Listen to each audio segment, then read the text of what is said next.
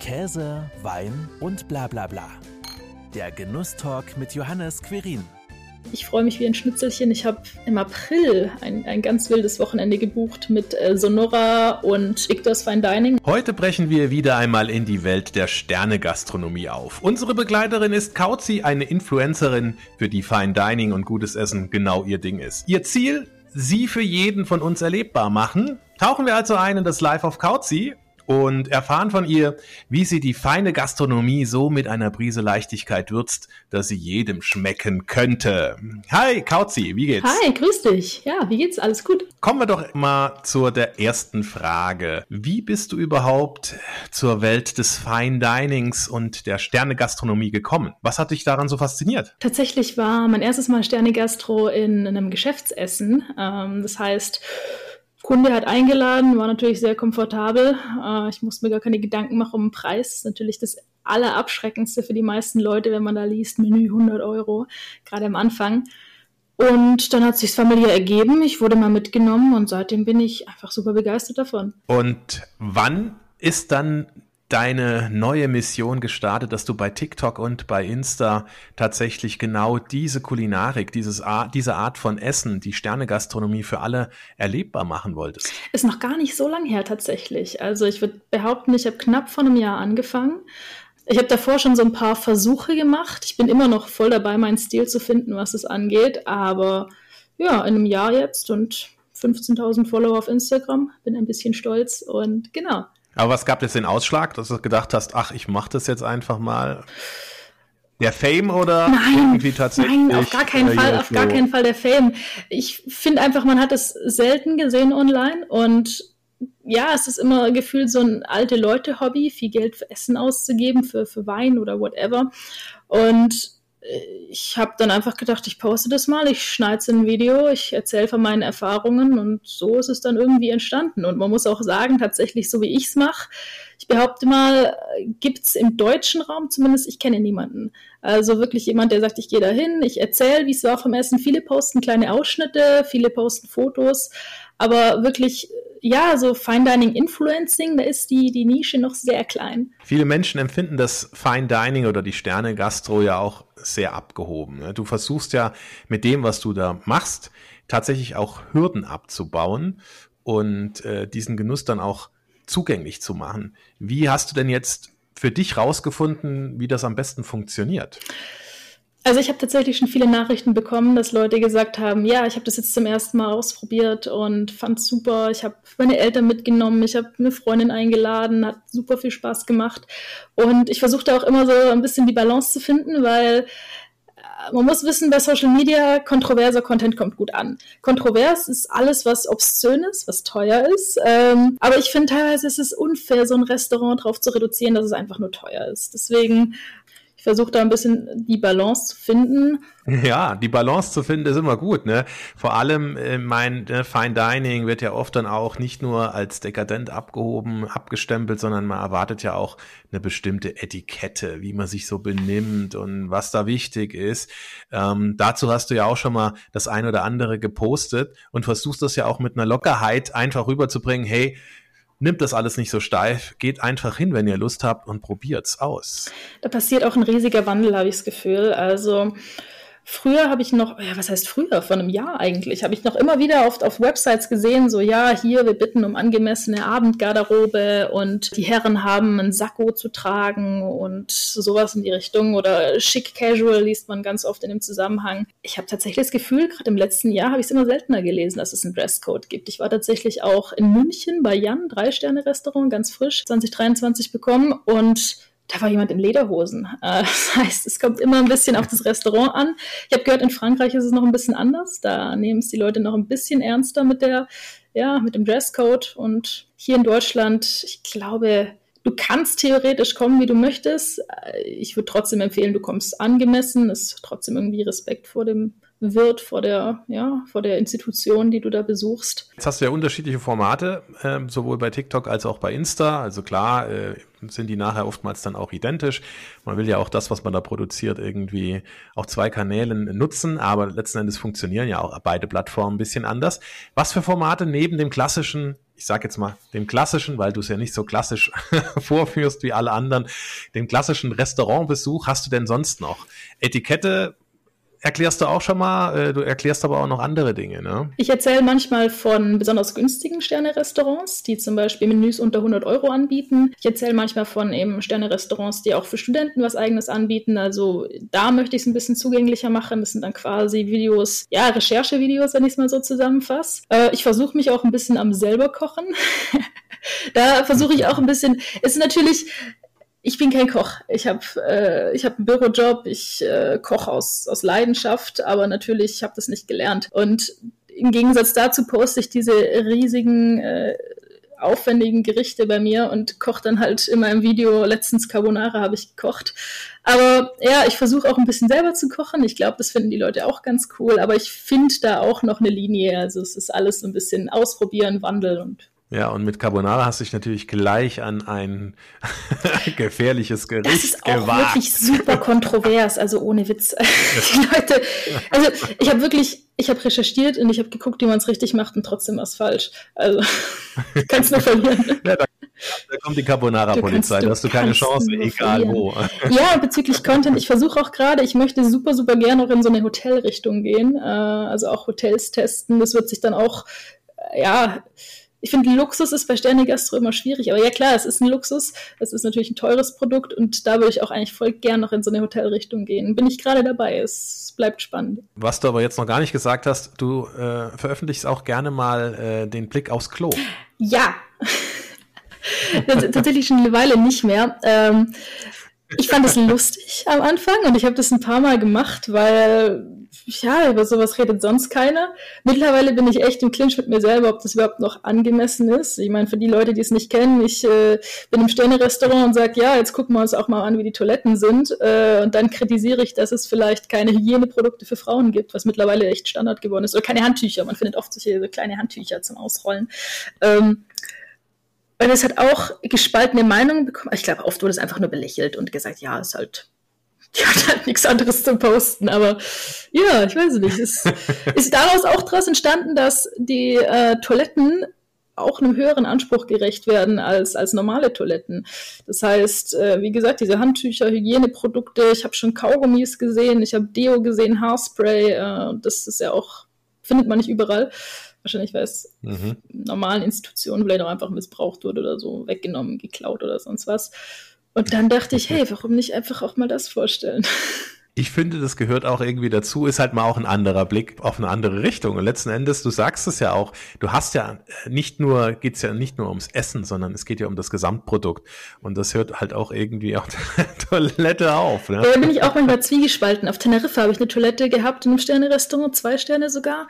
Und da hat es so wirklich unappetitliche Ablagerungen am, am Waschbecken. Und da habe ich auch überlegt, zeige ich das jetzt, aber eigentlich muss ich ja irgendwie konsequent bleiben und ja. Ja, wie reagieren denn mittlerweile äh, Köche? Ne, du hast ja schon gesagt, also eine gehörige Anzahl an Follower hast du sowohl auf TikTok als auch auf Instagram. Ähm, dann werden dich ja sicherlich auch die ganzen Köche irgendwie auf dem Radar haben. Ja, ich würde schon behaupten. Also, äh, ich würde erstmal sagen, es gibt vielleicht drei, ich würde es in drei Sorten einteilen. Es gibt erstmal die Köche, die, die folgen mir, die finden das cool, die äußern das auch und sagen, hey, super cool, endlich prostet mal jemand was drüber. Die Gastro ist ja auch ja, man kann schon sagen, ein bisschen in der Krise. Dann gibt es Köche, die äußern sich gar nicht, folgen mir vielleicht auch nicht, aber wenn ich dann in ein Restaurant reinlaufe, man merkt schon, die kennen mich und die stellen sich dann auch vor und sagen, jo, hier, ich kenne dich doch von Instagram. Und dann gibt es, glaube ich, auch eine kleine Gruppe Köche, die äh, Social Media nicht verstehen und das gar nicht so, ja, cool finden und die dann auch ein bisschen anti sind. Lassen Sie sich das dann auch spüren, wenn du dann zu Besuch bist? Ähm, in dem Fall hatte ich es mit einem Koch, da war ich vorher zu Besuch ähm, und er hat danach erst geäußert, dass er es nicht so cool fand. Aber ja, also die, die Köche halten sich dann in der Regel auch bedeckt. Ich hatte einmal einen Gastronom, der war Hotel, äh, er, Hotelinhaber mit Teilhaber, whatever. Und der hat es war irgendein, also ich will jetzt nicht sagen alter weißer Mann, aber halt so ein, so ein Kerl, äh, Mitte 50 wahrscheinlich. Und der hat auch gesagt, ja, Blindschleiche, deine Rezensionen sind furchtbar. Ich weiß gar nicht, er hat dann auch die Reaktion auf seinen Kommentar gar nicht verstanden. Also naja, ja, getroffene Hunde bellen, ne? Oder wie war es, das? Das Video ging gar nicht um ihn, deswegen. Ich weiß überhaupt nicht, was dem für eine Laus über die Leber gelaufen ist, ja. Naja, du bist ja auch jetzt nicht, ne, du bist ja auch etwas jünger und vielleicht denkt dann der ein oder andere, naja, was, was hat die jetzt für eine Lebenserfahrung? Aber du gehst natürlich auch sehr, sehr häufig essen, das muss man ja auch sagen. Und einfach durchs Probieren kriegt man natürlich da auch eine breite Erfahrung. Klar ist immer was Subjektives, ne? Schmeckt oder wie ist das Empfinden? Wie äh, nimmt man halt so auch das Ambiente, den Service wahr? Letzten Endes ist das aber immer, egal ob das jetzt ähm, durch einen Influencer oder durch dich oder ähm, durch äh, irgendwie ein Gomio oder äh, Guide Michelin äh, entsprechend nachher eine Kritik entsteht, weil das ist immer eine subjektive Momentaufnahme. Ne? Ja, natürlich. Also. Tust du dir eigentlich leicht, wenn dich irgendjemand fragt, äh, kannst du mir mal äh, ein Restaurant empfehlen? Ähm, kommt ja sehr häufig vor. Ähm, gerade Freunde mittlerweile. Es ist wirklich auffällig, wie viele Freunde mich auch im Bekanntenkreis fragen, auch wenn sie sich gar nicht so viel zu meinem Social Media äußern, aber ich habe da jetzt auch schon mal den Ruf. Ähm, doch, es kommen viele Fragen. Das heißt, wenn ich eine Stadt kenne bei mir in der Gegend, dann empfehle ich gerne noch was. Ich frage dann nach dem Budget, hey, äh, wie ausgabefreundlich bist du? Freu dich. Und ähm, ansonsten, wenn ich es nicht kenne, verweise ich auf die bestehenden Guides im Guide Michelin würde ich eigentlich noch nie enttäuschen. Da gibt es ja auch quasi die nur, Empfehl nur Empfehlungen ohne Stern. Die sind meistens auch wirklich sehr, sehr gut. Ähm, wenn du jetzt häufig essen gehst, wie oft gehst du denn in einer Woche? Oder ein, an einem Wochenende? Ah, es ist, mittlerweile hat es echt Ausmaße erreicht. Ne? Es hat wirklich langsam angefangen und mittlerweile bin ich so oft essen. Es ist, ah, ich würde vielleicht sagen, sechsmal im Monat, also meistens am Wochenende, unter der Woche eher gar nicht. Ähm, aber schon ordentlich häufig mittlerweile. Ja, das summiert sich, ne? Also auch natürlich finanziell. Mhm. Wirst du denn dann auch hin und wieder mal eingeladen? Also sagt dann auch irgendwie mal ein Restaurant, ach ja, komm, äh, nachdem du uns jetzt so eine schöne äh, Besprechung oder eine schöne Kritik verfasst, laden wir dich ein. Es kommt schon vor. Also es kommt wirklich vor, dass Restaurants auf mich zukommen und sagen, hey, ähm, wir würden uns voll freuen, wenn du ein Video bei uns machst, kommst du mal vorbei. Da muss man natürlich quatschen, äh, Erwartungen abgleichen und sagen, hey, ja, ich mach's gern, wenn ich es gut finde, natürlich, ähm, mache ich gern. Ähm, kommt auch kam jetzt auch schon vor, dass ich quasi in ein Restaurant gegangen bin. In Berlin war das tatsächlich. Ähm, Habe ich gar nicht erwartet, dass ich erkannt werde. Ähm, und dann wollten sie am Ende, wollten sie mir das Menü schenken und der, der Wirt hat mich auch noch vollkommen abgefüllt. Das war äh, und dann habe ich gesagt, nein, äh, vielen Dank, aber ich bezahle zumindest das, was ich bestellt habe. Also, wenn das vorher abgeklärt ist, super cool, dann kann man drüber reden, aber so spontan einladen, das wäre auch immer ein bisschen unangenehm dann. ja, ist ja auch irgendwie so ein bisschen, ach ja, dann wird es nachher auch noch war ganz, ganz positiv, wenn wir jetzt noch einladen. Nein, also ich finde find ich auch, hat was mit Anstand zu tun. Die Gastronomen ja. machen ja auch ihre Arbeit, von daher. Selbstverständlich. Und es ist ja auch dort ne, meistens eben hochwertig, was da auf den Tisch und auf den Teller Natürlich, kommt. Natürlich, ja. Ne? Wenn ähm, jetzt entsprechend Menschen zum ersten Mal in Richtung Fine Dining und Sterne äh, Gastro unterwegs sind und die besuchen wollen, was hast du denn da für Tipps? Ich würde erstmal bei der Wahl vom Restaurant anfangen und äh, gucken, ja, womit möchte man starten. Ich würde äh, vielleicht nicht gerade empfehlen, mit einem zwei oder drei Sterne zu starten. Mir gibt es auch Positivbeispiele, wo du sagst, da sind quasi, ich sag mal, Anfänger willkommen und gar kein Problem. Aber ich glaube, man tut sich eher einen Gefallen, wenn man ein bisschen kleiner anfängt. Vielleicht eine Gourmillot-Empfehlung, da gibt es diese drei Kochhauben. Ähm, zwei, drei Kochhauben sind schon sehr, sehr gut. Oder man fängt halt mit einem Stern an. Vorher auf jeden Fall die Website checken, Menü checken. Äh, sieht das alles nach was aus, was ich appetitlich finde? Klingt das Menü gut? Wenn ich Vegetarier bin, haben die ein vegetarisches Menü. Wenn ich Allergien habe, können sie auf Allergien eingehen. Manche Restaurants haben inzwischen auch schon auf der Website stehen, wenn man eine tödliche Allergie hat, was weiß ich, Sesam oder Garnelen oder so, dann können wir sie leider nicht bedienen. Äh, sowas aber natürlich vorher abklären und dann, nimmt man mit? Äh, und wie zieht man sich an letztendlich? Und dann kann es losgehen. Also es ist eigentlich, ja, man muss nicht den Kopf darüber verlieren. Wenn man es mal probieren möchte, ist es am Anfang vielleicht ein bisschen scary, aber ich glaube, es lohnt sich. Aus deiner Erfahrung Vorlaufzeit, bis man dann tatsächlich einen Platz kriegt, wenn man jetzt ans Wochenende denkt. Unter der Woche ist es ja wahrscheinlich immer ein bisschen einfacher. Unterschiedlich. Also es kommt extrem aufs Restaurant drauf an. Ich habe schon Sterne-Restaurant, ich glaube gerade Seven Swans, das ist das einzige vegane Sterne-Restaurant in Deutschland. Da war das so, glaube anderthalb Jahre auf dem Termin. Das finde ich sehr krass. Äh, schreckt mich auch wirklich ein bisschen ab, weil ich weiß nicht, was ich in anderthalb Jahren mache. Ähm, aber es gibt auch Zwei-Sterne-Restaurant in Konstanz, da findest du, wenn du Glück hast, noch zwei Tage vorher was. Also es ist ein bisschen, vielleicht vorher mal abchecken und dann früh genug dran sein. Aber zu früh gibt es eigentlich nicht. Manche Restaurants machen erst drei Monate vorm Termin äh, die Reservierung frei, aber zu früh kannst du nichts falsch machen, im Zweifel kannst du noch stornieren. Früh genug. Ja. Wie siehst du das mit den No-Show-Gebühren? Also, dass tatsächlich schon vorher was gezahlt wird, bevor jemand kommt. Jetzt war ja gerade ganz frisch äh, der liebe Herr Bau im Saarland, der 250 Euro vorher kassiert und die dann natürlich herhalten müssen, wenn du nicht kannst, beziehungsweise man kann auch irgendwie dann nochmal umbuchen. Also das ist immer ja noch sehr soft. Aber dass man halt tatsächlich eine Reservierungsgebühr im Endeffekt zahlt, wie wenn man eine Konzertkarte kaufen würde. Ich finde es super fair eigentlich, weil die Leute haben ja das Personal ist da, die Zutaten sind gekauft, alles ist darauf ausgerichtet, dass an dem Tag eigentlich dieser Umsatz erzielt wird. Und darauf sind die Gastronomen angewiesen, dass sie dann eine gewisse Planbarkeit haben. Und ähnlich wie bei Konzerten, wenn du ein Konzertticket hast und du tauchst nicht auf, dann äh, hast du es halt bezahlt.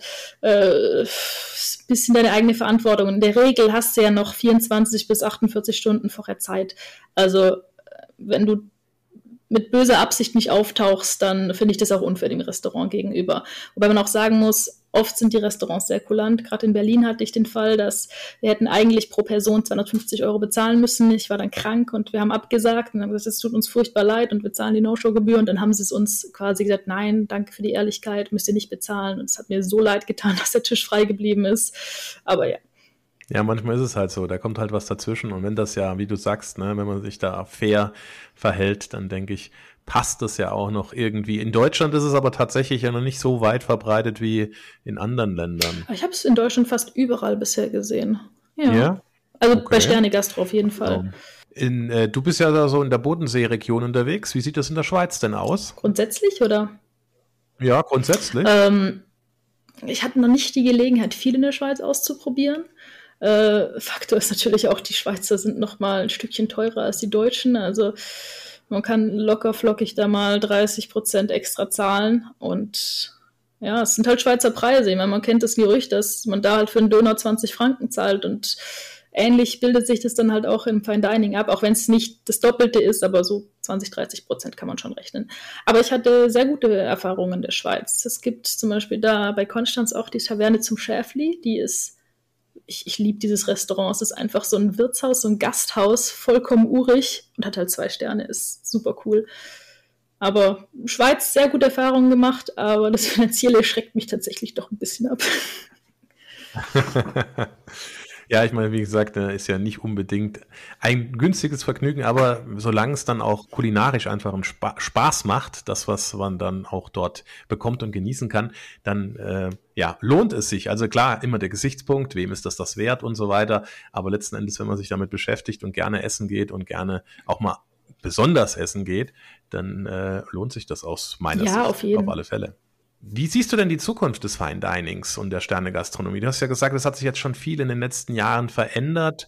Was merkst du da? Was tut sich? Äh, Wird es auch vielleicht noch zugänglicher für, für mehr Menschen? Klar, ne, finanzielle Hürde ist immer gegeben, aber dass man sich halt einfach öffnet. Du hast ja schon gesagt, ne, dass zum Beispiel nicht mehr unbedingt darauf geachtet wird, wie man dann jetzt da reinspaziert. Jeans ist eigentlich mittlerweile überall möglich, was ja auch früher undenkbar war, ne, etc. pp. Wie siehst du es?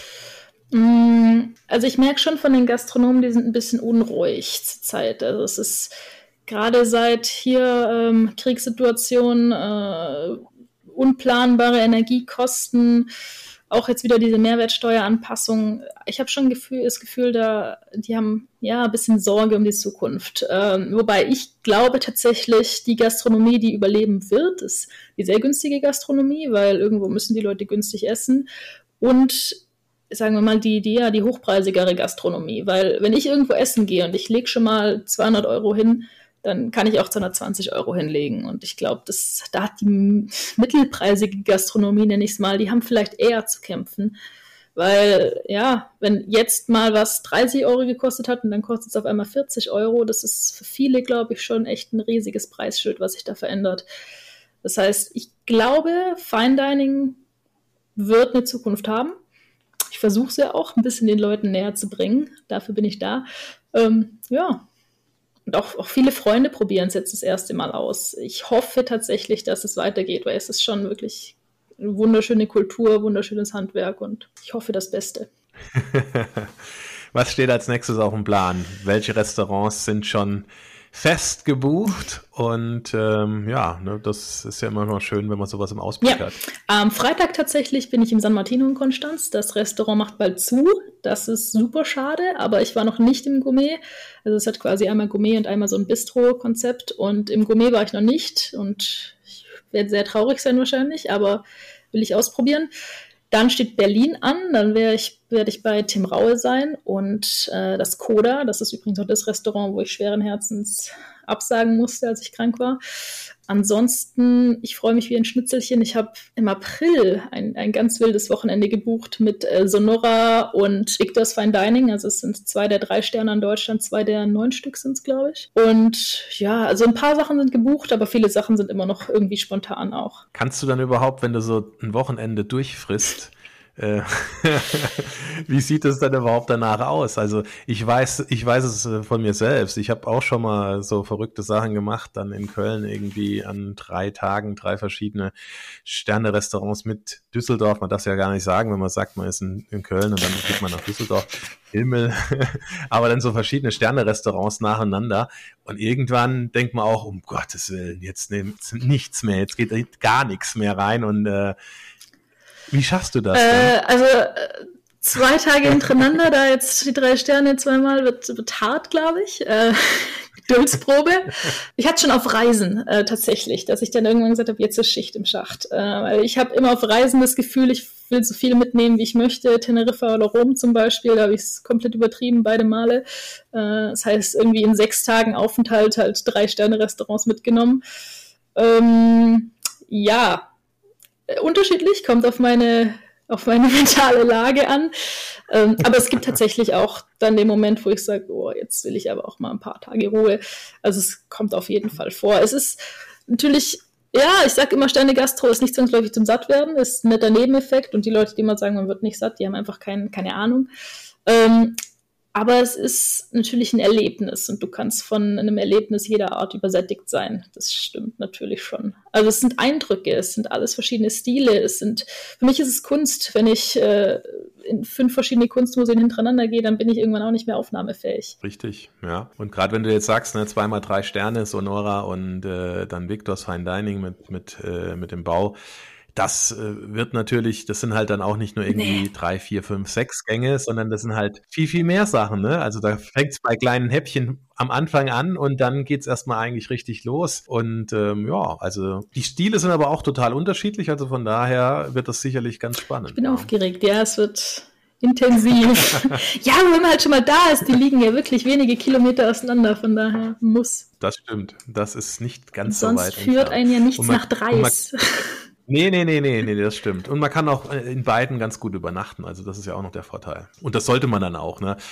Also ich werde im Sonora unterkommen. Ich bin gespannt, wie es ist. Auch wieder so ein kleines, ulkiges Hotel, ne? 14, 14 Zimmer irgendwie. Gar nicht so teuer, wie man es vermuten würde. Ich glaube, ab 250 Euro die Nacht starten die Zimmer. Wie sieht denn das bei dir aus? Hast du dann auch immer Wein dazu oder stehst du dann auch mal auf alkoholfreie Begleitung? Ich finde alkoholfreie Begleitung super cool. Findet man aber äh, leider sehr selten habe ich noch nicht so häufig gesehen. Ähm, manche Restaurants, wie zum Beispiel das Toulouse-Lautrec in Berlin, die geben sich richtig Mühe. Die machen fast alles dann selber und das fand ich sehr cool. Ich trinke aber schon auch Wein. Ähm, wobei ich jetzt auch gemerkt habe, ich mag das Gefühl von, von Trunkenheit gar nicht so sehr. Aber ich liebe es, wenn mir einfach der Sommelier was von Wein erzählt. Ich muss mich ganz offen outen, ich habe keine Ahnung von Wein. Aber wenn er mir erzählt, ja, hier tropische Note und ein bisschen Bergamotte oder irgendwie sowas, ich liebe das, auch wenn ich dann sage, ja, keine Ahnung.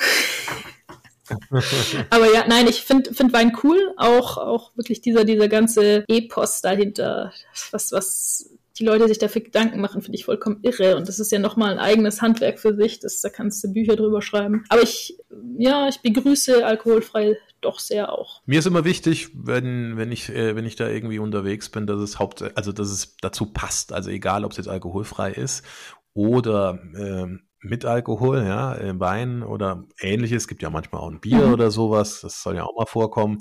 Ähm, da finde ich immer ganz wichtig, dass es zum Essen dazu ja. passt und irgendwo dann auch nochmal so eine neue Nuance öffnet und dann tatsächlich irgendwie nochmal ganz anders, ja, das Ganze abrundet. Also das finde ich immer ganz spannend. Ja, wobei ich habe auch schon gemerkt, also das stört mich dann persönlich am meisten, wenn man halt irgendwann dann so beim Hauptgang ist und schon die, das vierte, fünfte, sechste Glas Intus hat, dann verschwimmen die Geschmäcker so und das finde ich schade. Und dann habe ich auch im Nachhinein es schwieriger, mich an, an, an so Nuancen zu erinnern. Deswegen gehe ich es lieber langsam an tatsächlich auch. Ich weiß ja, nicht, weil. Ja, ist auch vernünftig. Ich war letztens mit äh, einer befreundeten, sagen wir mal, Influencerin äh, essen und die hat, ich glaube, neun Gläser hat die weggemacht und ich weiß nicht, wie die es geschafft hat, ohne Witz. hat vielleicht vorher gut gegessen. Äh, äh, ja, wirklich, also Hut ab, wirklich. Ich, ich judge sowas nicht. Ich habe da äh, eine seltsame Art von Respekt vor, aber ich könnte das nicht.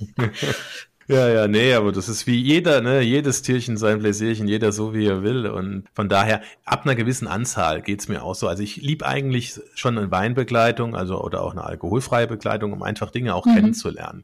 Gerade auch bei Wein hast du natürlich da wirklich dann auch die Möglichkeit, Dinge mal zu probieren und zu trinken, die du sonst sehr wahrscheinlich nie auf die Idee kommen würdest, dir eine Flasche mal mhm. zu kaufen und zu probieren und so probierst du halt ein Glas aber ab einer gewissen Menge. Und wenn man jetzt hier von, wie gesagt, wir sprechen ja nicht von vier oder fünf, sechs Gängen, sondern es sind halt sieben, acht, neun, zehn oder was. Und dann gibt's oftmals auch vielleicht noch einen elften Gang und dann hast du zu jedem Gang 0,1. Nee, die schenken ja großzügig ein, viel, ne? Aber, ne? Teilweise. So. Genau, ne? Also von daher macht das dann ab irgendeiner, ab irgendeinem Glas macht's dann halt auch nee. keinen Spaß mehr, ne? Und das ist, äh, geht mir genauso. Das finde ich auch. Also naja, ne, manchmal ist es vielleicht noch ganz okay und dann muss man halt irgendwo den Ausstieg finden, weil sonst ist es einfach Ich glaube, das härteste, was ich gesehen hatte, waren 16 Gänge mit Weinbegleitung. Und ich hatte dann, ja, ich hatte also acht Gläser, das war schon hart. Und dann habe ich die gute Frau gefragt, ja, aber wie, wie, machen das die Leute mit 16? Wir würden da dann weniger einschenken, aber ich habe es ja nicht geglaubt. ja, ja.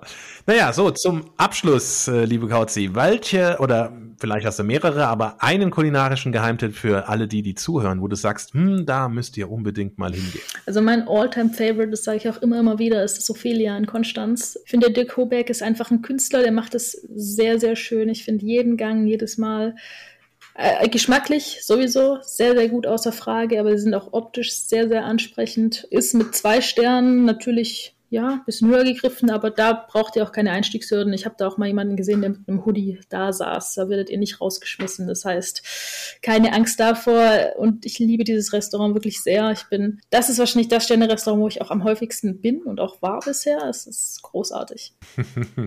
Das klingt nach einem Test, den man unbedingt mal machen sollte. Herzlichen Dank für diesen Abstecher in die Welt des Fine Dinings. Mit dir vielen Dank für deine Einblicke äh, und letzten Endes auch die Leidenschaft, die da entfacht und die du natürlich auch zu entfachen versuchst, um einfach diese Türen in diese Gourmetwelten zu öffnen. Herzlichen Dank dir. Danke dir auch, dass ich dabei sein durfte. Das war Käse, Wein und bla bla bla. Der Genusstalk mit Johannes Quirin. Dir hat dieses Gespräch gefallen? Dann abonniere den Podcast, um keine neue Folge zu verpassen. Bis zum nächsten Mal.